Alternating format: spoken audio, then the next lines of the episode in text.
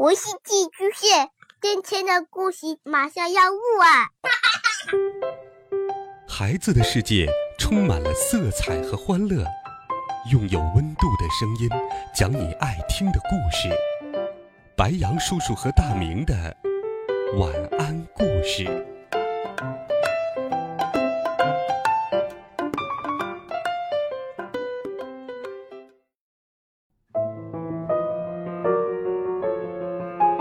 小朋友们、同学们，大家好，欢迎收听白杨叔叔讲故事。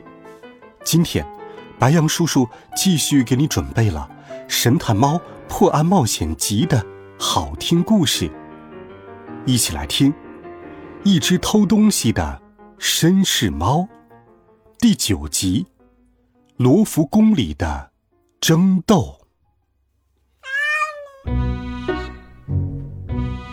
月光和同伴们。到达罗浮宫的时候，已经将近午餐时间。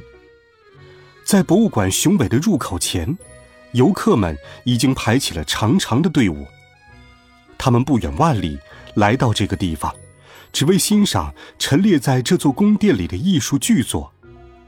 四只猫咪一脸漠然地加入了这条队伍，瞬间被一双双鞋子、一条条褶皱裙和优雅的裤子包围其中。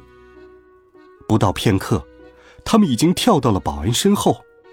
只见那人板着面孔，正在检票。喂，你们几个要去哪儿？毛类禁止进入！保安大喊了起来。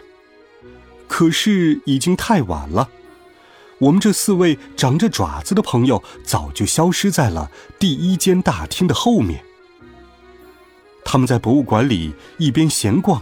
一边欣赏着那些著名的艺术作品，面儿简直太美了。约瑟芬溜进了一间摆满东方珍贵首饰的大厅，不禁陶醉其中。嗯啊，没错。多多也表示同意。坦白说，我一点也不喜欢人类。呃，不过嘛，当他们正经干活的时候，还真能创造出精彩的作品来。妙，而且还价值连城。月光补充道：“说不定，我们的那位猫贼就躲在像这样的一间展厅里。”鹏鹏立刻自告奋勇，想要寻找可能出现的蛛丝马迹。可是，干净的地板闪闪发亮，而罩在珠宝外头的玻璃也没有一点点的污迹。根本没有一点线索能够帮助他们。不知不觉中，他们已经来到了另一间展厅。展厅里人山人海，仿佛汇聚了罗浮宫里的全部参观者。所有人都在看同一幅画，可我实在不懂，那幅画有什么特别的呀？不就是个微笑的胖女人吗？鹏鹏边走边说：“妙儿。”那是蒙娜丽莎。月光长期和奥利维尔·伯奈住在一起，早就成为了一名艺术行家。在人类的眼里，他可是世界上最美的画之一。作者是一个意大利人，叫达芬奇。如果这幅画真的这么美，那就应该从更近的距离观赏。所以，四只猫咪立刻敏捷地穿过人群。竭尽所能凑到了更近的位置。你说的果然没错，月光。约瑟芬惊叹道：“真的是太美妙了。”哈哈哈！嘟嘟忍不住发出了笑声。我倒觉得那是一团乱七八糟的东西，根本看不懂。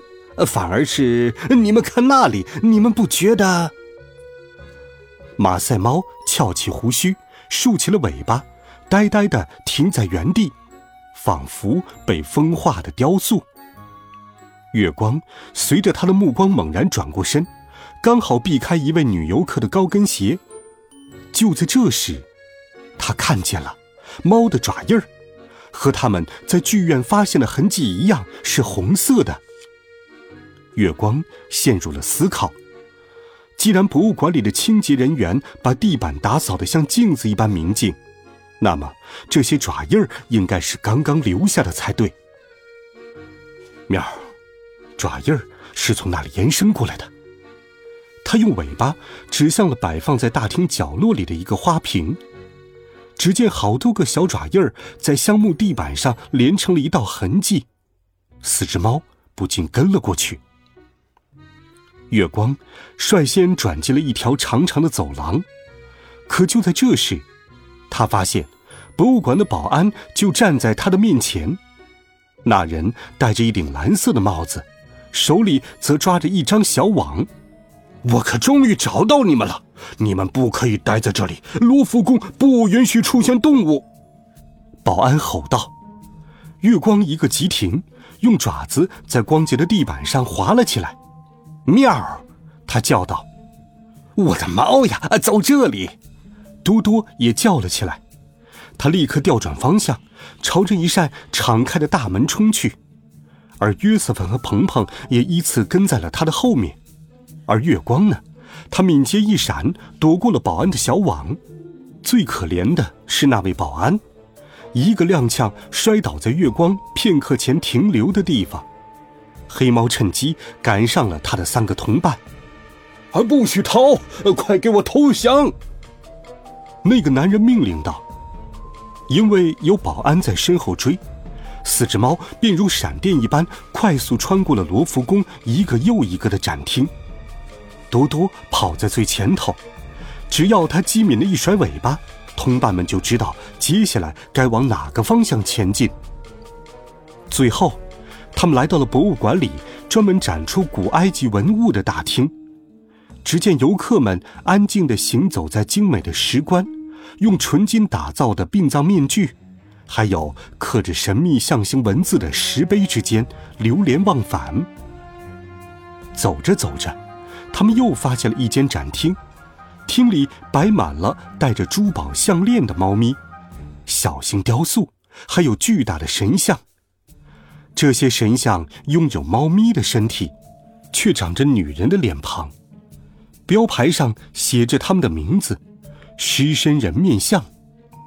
要知道，古埃及人对猫的喜爱可是到达了一定程度的，他们将猫视为神圣的动物。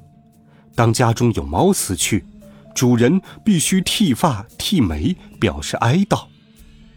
但遗憾的是，那个保安可不是什么古埃及人，他一路追来，已经满脸通红，气喘吁吁，像极了一个即将爆炸的火车头。啊啊！你们这群呃不像话的流浪猫，究竟给我跑哪儿去了？他开始在相邻的几个展厅里来回搜查，四处张望，板着面孔挥舞起手中的捕猫网。但问题是，那个地方到处是猫，大理石的、青铜的、画作里的、镌刻的、雕刻的。保安摘下帽子，使劲挠了挠头，唉。然后停在了四只木乃伊猫前。第一只猫，一身虎纹皮毛；第二只是暹罗猫，浅褐色的皮毛；第三只猫没什么毛，样子倒是十分可爱；最后是一只大黑猫，长着三个白色的斑点。保安注视了许久，差点伸手去摸，可他转念一想。万一不小心弄坏了这间展厅里的珍贵文物，馆长一定会让他好看的。所以最后，他还是放弃了这个念头，叹了口气，离开大厅，回到了原来的岗位上。就在这时，那些珍贵的埃及木乃伊猫，仿佛中了魔法一般，重新变回了鹏鹏、约瑟芬、多多以及月光先生。面儿。好样的，多多！月光称赞道：“假扮成木乃伊猫的想法真是太棒了。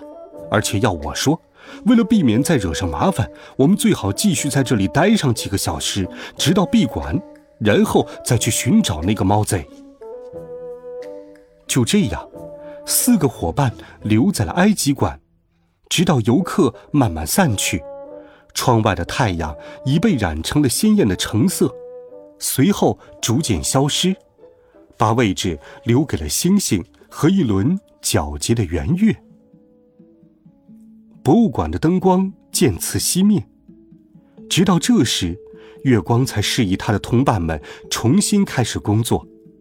因为这些一动不动的雕塑，夜晚的罗浮宫在黑暗中显得特别诡异。四只猫安静地穿过一个又一个大厅，直至回到蒙娜丽莎的面前。来来往往的游客几乎抹去了地板上的泥土踪迹。不过，猫咪的嗅觉异乎寻常，它们追随着残留的微弱气味。沿着一条又一条的走廊，来到了一尊雕塑前。这尊雕塑太过壮观，他们几乎屏住了呼吸。雕塑描绘的是一个拥有一头卷发，还有一双灵动翅膀的男孩，正拥抱着一个穿着褶皱长裙的女孩。月光四下张望，寻找着什么灵感。不一会儿。他在大花瓶后面发现了一个铁架，这个铁架和他们从空气管道离开女神游乐厅时所发现的铁架相比，并没有太大的不同，而且它也经过了移动，仿佛是有谁刚从那里经过。妙儿，你们快看！他指着那个方向惊呼道：“皎洁的月光透过窗户。”照射在雪白的大理石雕像上，分外明亮。突然，从那个长有翅膀的年轻人腿下，钻出了一个更加洁白的动物。它是一只暹罗猫，年轻、傲慢，白的仿佛幽灵，只有两个奇怪的黑色斑点盖住了它的双眼，好像一张面具。喵，站住，猫贼！一看见它。月光就喊了起来，可那只神秘猫却微微低下头，在大厅里飞快地跑了起来。嗯啊，多多嘟囔道：“又要跑了。”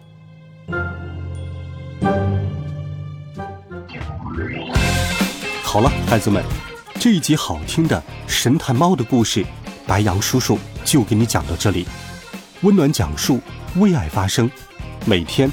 白羊叔叔讲故事都会陪伴在你的身旁，我们明天见，晚安，好梦。